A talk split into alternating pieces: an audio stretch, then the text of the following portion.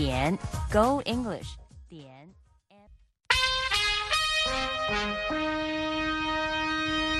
美国之音现在继续播送中文节目。美国之音时事经纬。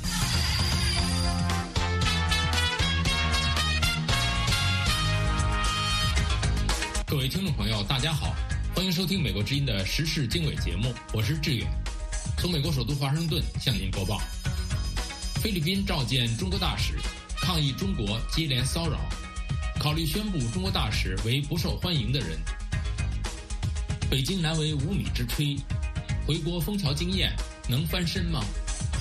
让人民底层互动，化解对向上的这种社会不满，真的是非常大的倒退。习近平访河内，专家如何看中越关系？呃，越来越来越靠近西方和自由世界，离中共呢越来越远。美国之音时事经纬，更多新闻内容，欢迎收听。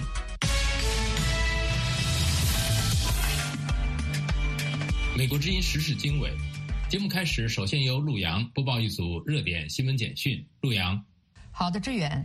菲律宾外交部星期二十二月十二号表示，已经召见中国驻马尼拉大使，抗议中国海警船周末在南中国海对菲律宾船只进行的接连骚扰。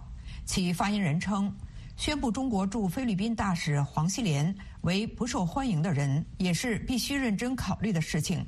中国驻菲律宾大使馆发表声明说。黄锡莲大使就菲方近日在黄岩岛和仁爱礁附近海域侵权挑衅，向菲方提出严正交涉和强烈抗议。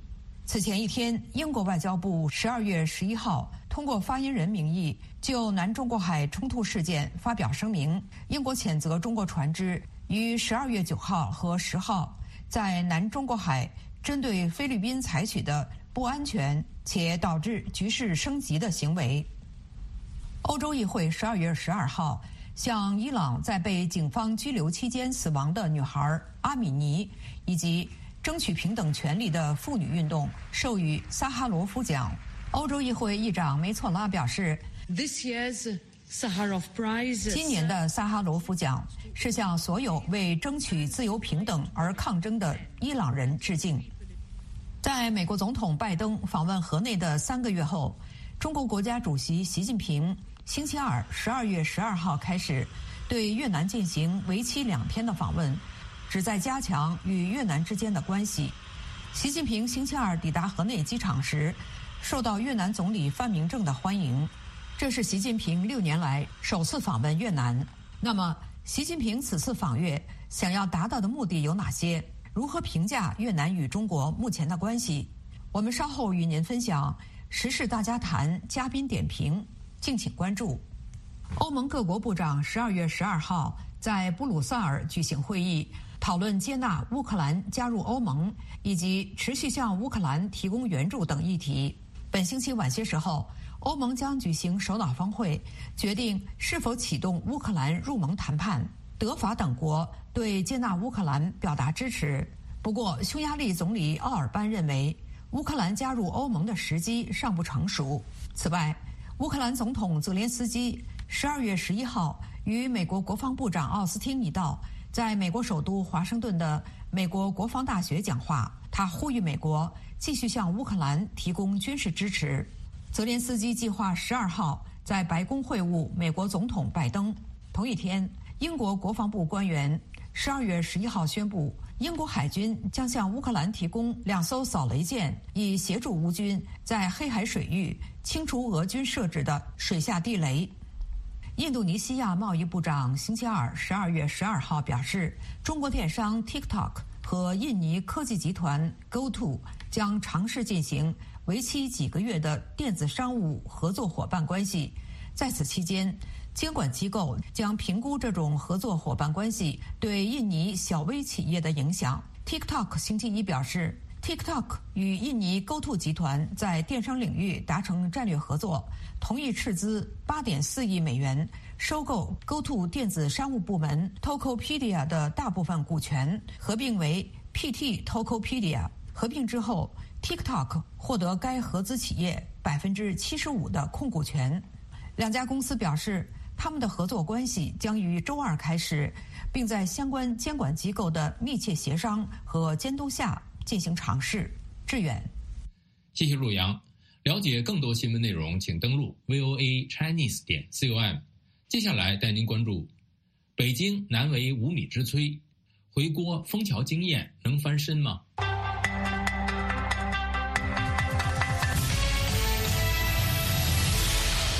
美国之音时事经纬，在中国民众抗议风控防疫政策、喊出“习近平下台”口号的“白纸运动”一周年之际，中共面临含有经济危机，而全球信用资本评级机构穆迪降低对中国信用展望评级，无意捅破了北京难为无米之炊的窗户纸。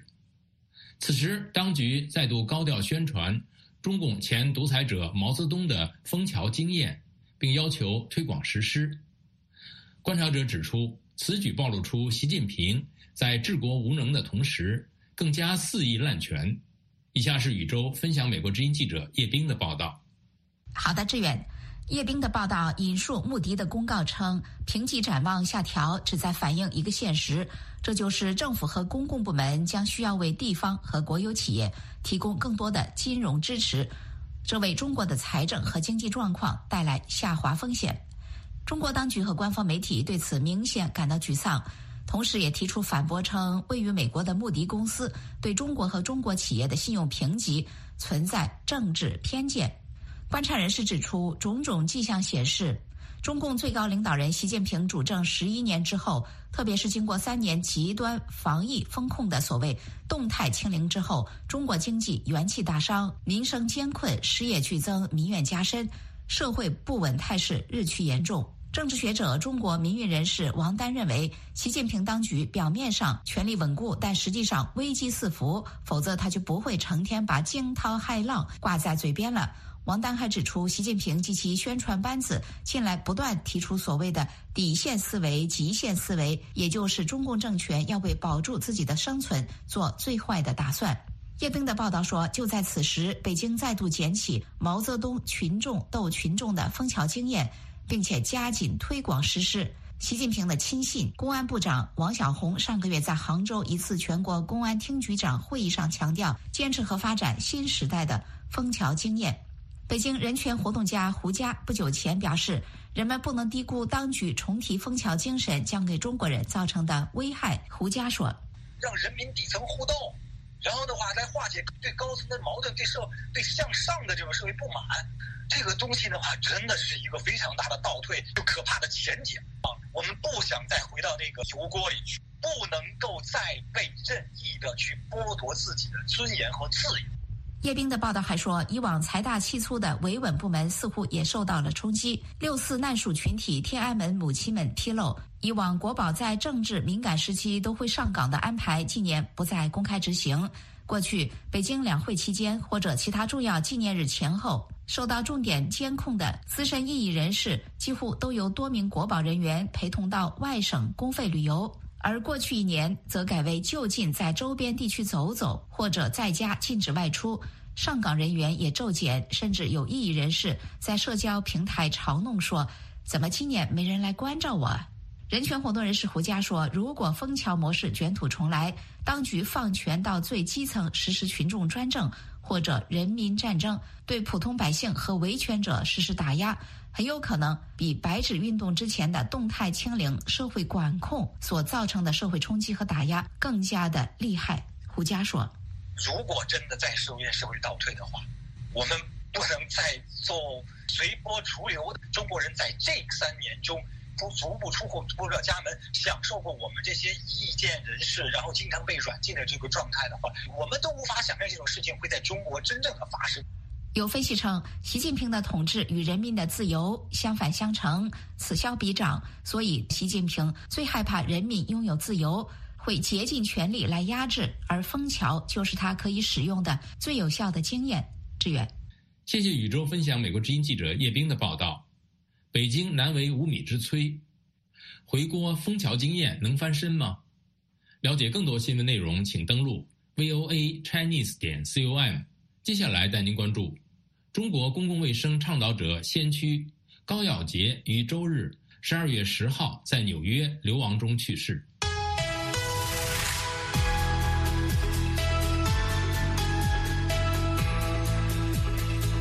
美国之音时事经纬：中国公共卫生倡导者先驱高耀杰于周日二零二三年十二月十号在纽约流亡中去世，享年九十五岁。二零零七年，他因揭露中共当局支持的血浆经济导致艾滋病广泛传播而遭到当局软禁，并被阻止赴美国领取表彰他在妇女健康方面所做贡献的奖项。二零零九年，高耀杰担心会再次被软禁，遂冒着风险逃往美国。哥伦比亚大学政治学教授黎安友称高耀杰是一位英雄。下面是陆洋分享美国之音记者方冰的报道。好的，志远。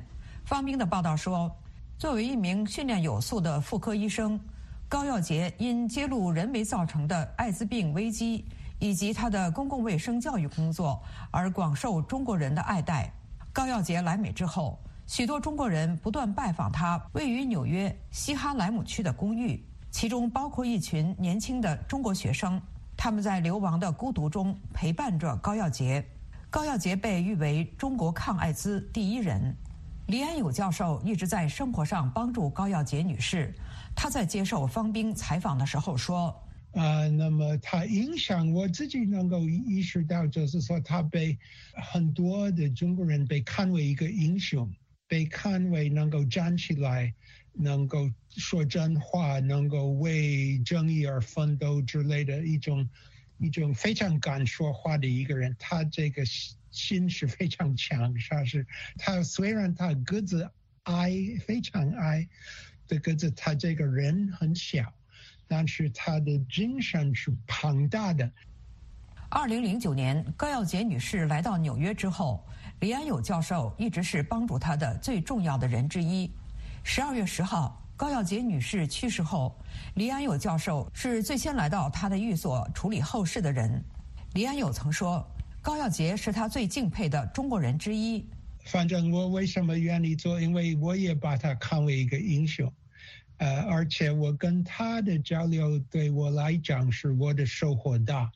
我可以向他了解很多很多情况，包括怎么做人的情况，我可以向他了解。常年帮助高耀洁女士，也是高耀洁晚年口述一书作者的林世玉告诉美国之音，高耀洁女士生前无数次跟她表达很想回国的愿望。我觉得最大的遗憾就是，他一生那么想回到中国，但是他至死都回不去，还是老死在异乡。这个是他的遗憾，也是我的遗憾。我想也是，也是所有良知的中国人的遗憾吧。真的是。他以前无数次跟我表达过，他很想回国，呃，去看一下，他想念那些艾滋孤儿，想念那些艾滋病人，呃，想念在故乡过的那些传统的节日，呃，他他是一个非常传统的老人，呃，他对中国的这些文化呀、这些传统啊，他有非常深的那种感情和眷恋在里头。他出走真的是没有办法的事儿，就在他心里，真是把祖国装在自己的口袋里。林诗玉说。在过去八年经常与高耀杰接触的过程中，他了解到高耀杰一直关心着中国的艾滋病人。人道中国创办人、中国人权执行长周峰所说：“高耀洁女士是个非常令人敬仰的人道主义者。她暴露了河南人为的血祸造成千村寥落那样的一个事实，被迫在八十多岁流亡海外。她在海外呢，也是继续。”坚守了自己的立场啊，直到他去世，这是非常令人尊敬的，就是他的这种骨气哈。有人说他坚持愤怒，我觉得其实就是一直坚守了一个独立自由的一个人格，面对这种强权造成的各种的迫害，他不低头，直到最后是非常难得的。志远，谢谢陆洋分享美国之音记者方冰的报道。李安友称高耀杰是一位英雄，他的精神是庞大的。了解更多新闻内容，请登录 VOA Chinese 点 com。接下来带您关注习近平访河内，专家如何看中越关系？陈伟霆在香港的时候是做死亡教育的，应该是二零一五年的二月或三月，香港发生一些学生的自杀的潮，一个月里面就是有二十几个学生自杀，就一个月里面，我那时候就是有一点崩溃。他找到了一些志同道合的朋友，成立了一家叫做“死野”的 NGO，想和自杀的学生一起讨论自杀这件事。大家一起想办法，看看怎样可以让学生知道死亡到底是一件什么事情。所以我们就会慢慢透过很认真的跟他讨论自杀这个事情，就让他知道，其实他是不是真的很想要离开人生。或是其实他只是想要逃离那些不开心的经历而已，所以是我们不是叫他们自杀，我们是让他们知道自己到底怎样去面对自己的死亡。他为什么要去教授死亡？为什么对死亡有着如此的执念？他又是如何与自己的死亡相处的？欢迎收听《岳阳电话》第二季《少数派》，我是吴阳。美国之音时事经纬。中国国家主席习近平十二月十二号到十三号对越南进行国事访问。中国外交部发言人汪文斌说，双方领导人将探讨提升中越关系新定位等问题。不久前，美国总统拜登也对越南进行了正式访问，把美越关系提升到全面战略伙伴关系。在美中竞争全球影响力的事态下，这次习近平访问越南要达到什么目标？史丁生中心东亚项目共同主任、中国项目主任孙运对美国之音说：“我觉得这次习近平访问，首先从啊从他的这个政治意义上面来讲，是对去年越共中央总呃越共中央总书记阮富仲在二十大之后访问呃访问北京的一个回访。那么这个从政治上面来讲呢，是显示了两国以及两党之间的这种特殊的关系。然后第二就是刚才已经说到的关于这个中越之间。”要建立命运共同体的这个问题，现在在这个大陆东盟呢，现在是有老挝、缅甸跟柬埔寨三个国家已经同中国形成了命运共同体。我们也知道，从习近平的外交上面定义来讲，命运共同体是中国可能与其他国家建立的最高等级的一个关系。那么现在把这个越南也拉入到中国这个命运共同体的这个大家庭中间来，对于中越关系来说，至少象征上面的意义是非常重大的。那么其次呢，我。我们说还有就是中越之间现在经济合作上面也有很多值得探讨，或者说他们啊就是北京想要来实现的这样的目标，包括基础设施建设，包括这个加强两国之间的贸易，减少这个啊越南现在的这种贸易逆差，这种各样各各种各样的经济问题，现在在中越之间探讨实际上也是很丰富的。那么如何评价中国和越南关系？南卡大学艾肯商学院讲座教授谢田说。中国和越南的关系呢，是在中国这个和周边国家的这个关系中呢，实际上是比较比较紧张的，比较有可能发生冲突的问题。当然，我们呃，我是。但是呢，中国看越南，从中共的角度看，我们知道这个是拜登呢，美国的拜登呢，呃，九月份刚刚访问越南，而现在习近平的回是算是个回访仪式的回访，但是确实是是有这个中美两国在争夺在这个越南对越南的影响力，这样一个是实际上的问题。那在中共里面看以来看来呢，实际上越南实际上是这个跟中国渐行渐远，越来越远离中国。实际上不光是在政治上，因为我们知道越南在政治上呢相当的放松，啊，不像这个中共现在就是让习近平政府呢在越来越多的加强控制，越管越严。而且越南实际上是相当放松的。我正好在呃瘟疫之前，二零一八年，我以二零一八年的十二月的时候呢。去越南访问过大概将近一个星期啊，嗯，你可以感受到它这个互联网基本上是没有这个没有封锁啊，可以自由上互联网。当然你不可以骂这个越越南共产党，而且其他的方面就是整个越南的呃这个政府对这个国家社会的控制呢，实际上是那个相当放松的。换句话说，呃，越南越来越靠近西方和自由世界，离中共呢越来越远。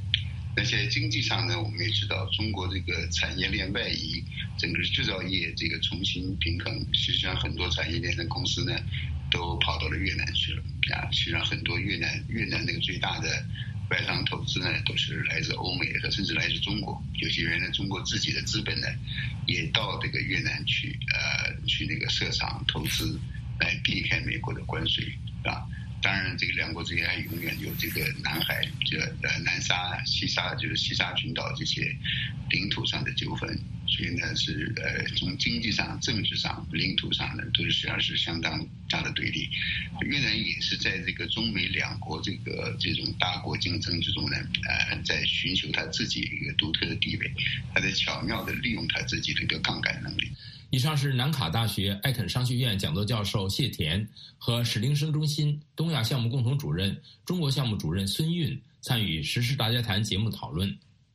美国之音的时事大家谈节目围绕重大事件、热点问题、区域冲突以及中国内政外交的重要方面，邀请专家和听众观众进行现场对话和讨论，自由交换看法，探索事实。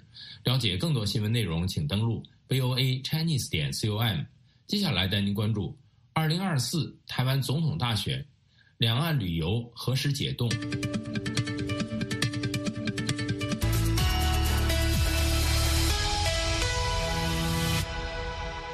美国之音时事经纬，虽然中国和台湾之间已陆续解除边境管控，但冻结多年的旅游市场仍被卡在政治的不确定之中。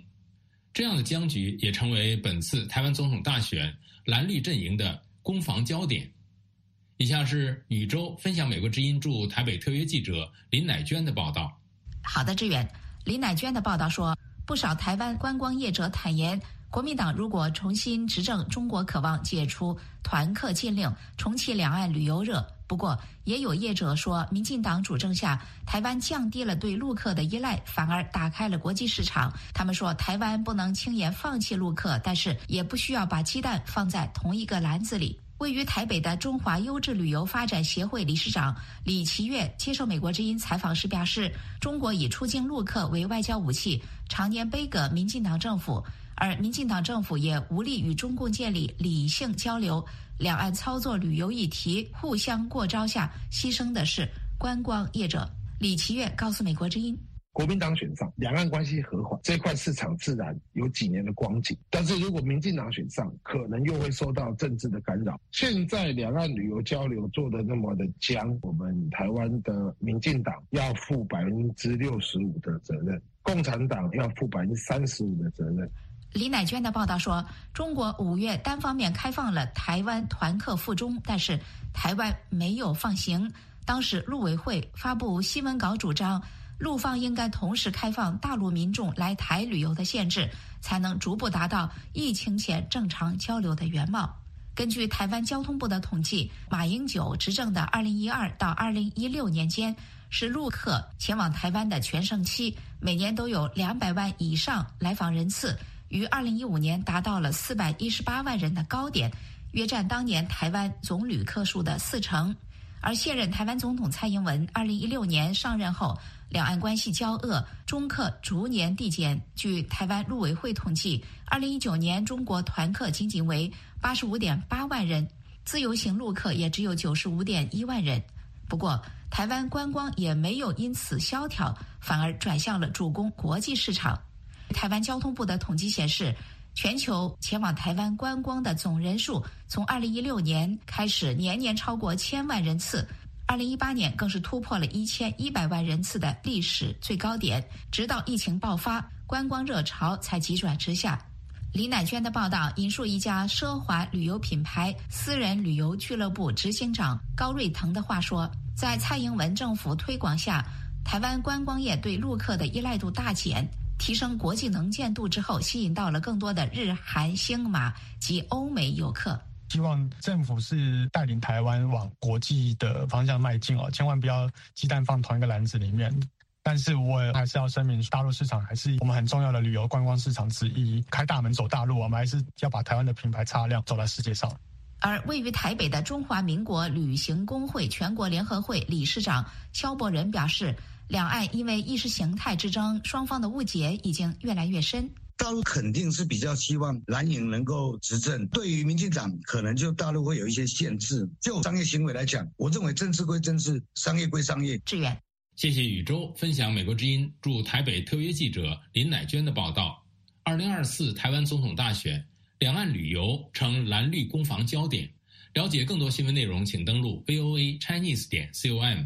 接下来带您关注美国热搜：中国经济通缩加深。一个汉语出众的美国年轻人，这样站在你的面前，你会怎么猜测他的政治倾向？我是我是支持祖国的。请问我们这个活动结束，我们去哪儿领钱？这个活动结束，我们去哪儿领钱？这个活动要来的？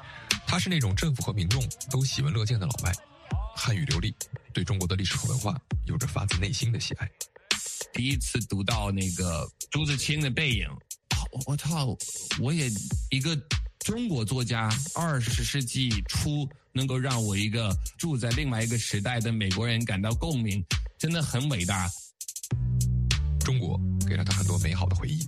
当时孔子学院也已经给我提供全额奖学金，提供每个月的生活费，加上我也有打工嘛，非常快乐。我人生中可能最快乐的时光之一。他曾为大外宣工作，如今却是油管上最受欢迎的反贼之一。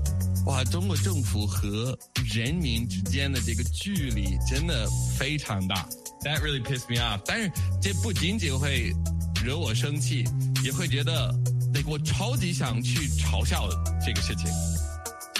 这一切的转变是如何发生的？欢迎收听《岳阳电话》第二季少数派，我是吴阳。美国之音时事经纬。在中国经济今年出现通缩的现象之后，一些专家们问道：中国会不会遇到和日本一样的灾难性持续通缩？以下是美国热搜主持人齐笑天的报道。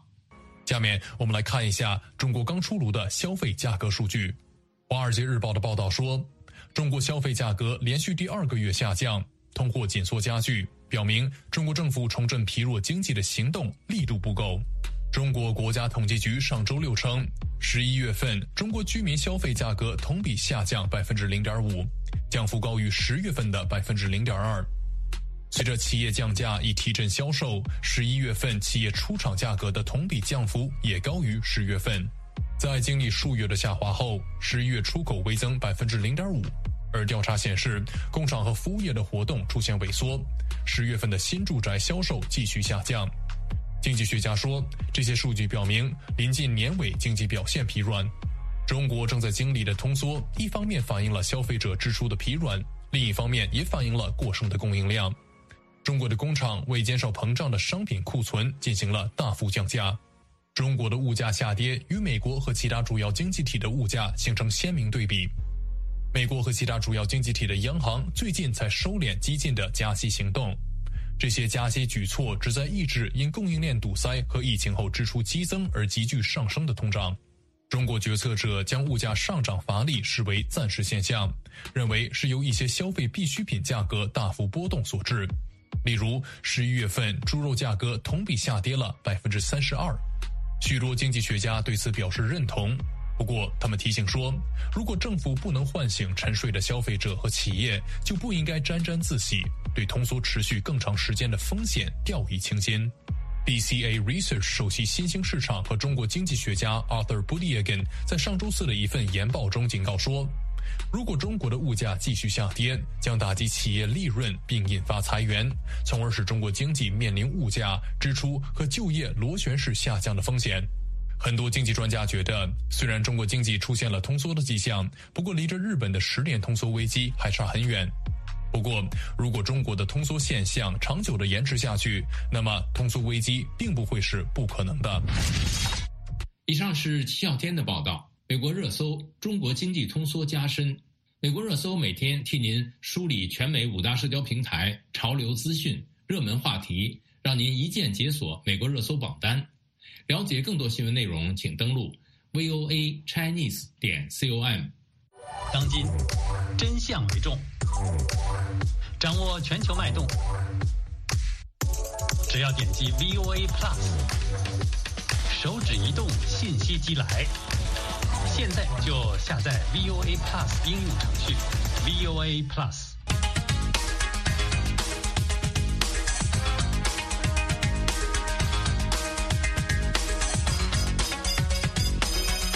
各位听众，今天的时事经纬节目就播送到这里，感谢您的收听。